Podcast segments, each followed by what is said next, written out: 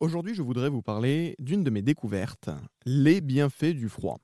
Alors certes, c'est du déjà vu, vous me direz, mais moi j'ai vraiment découvert ça il n'y a pas longtemps. Je me suis laissé convaincre par mon frère de plonger dans le lac de Genève en décembre dans une eau à 4 degrés. Eh bien figurez-vous que ça change la vie, et en bien.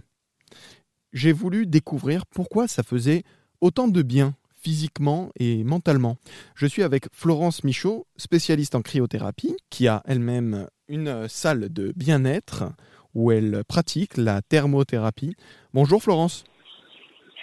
Bonjour Sacha. C'est quoi les différents instruments que vous allez utiliser? Alors moi j'ai pour le soin visage, donc là c'est on va dire on va parler de cryodermie plutôt, c'est plus doux et c'est pas vraiment une thérapie.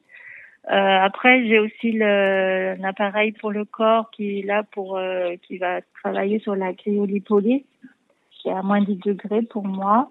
C'est vraiment local, donc on joue sur les cellules graisseuses. On va favoriser la nécrose cellulaire en fait.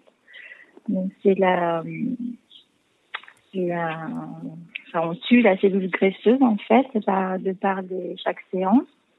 Et euh, du coup, après, la cellule graisseuse meurt petit à petit sur du long terme, entre un mois, et, un mois, un mois et demi, on va dire, et euh, s'en va par les voies naturelles, par la lâche.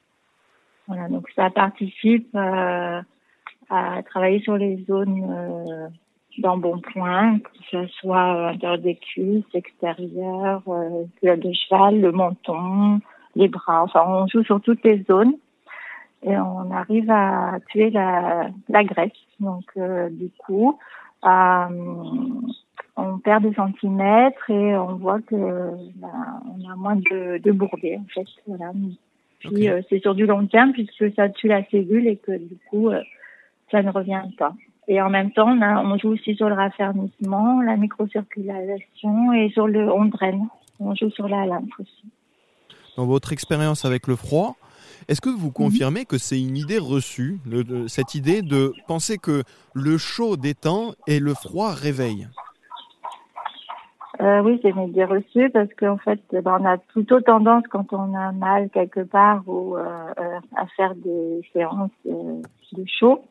Mais en fait, on s'aperçoit que après utilisation, ben, le froid va va être peut-être même plus efficace de suite que le chaud, en fait. Donc c'est des idées reçues. On a plutôt l'habitude d'aller euh, vers du chaud, vers des. On dit, c'est le chaud. euh, on dit chaud égale bien-être en fait, euh, alors que bah, le froid aussi, mais le froid sur le, le coup va, va être saisissant, va être.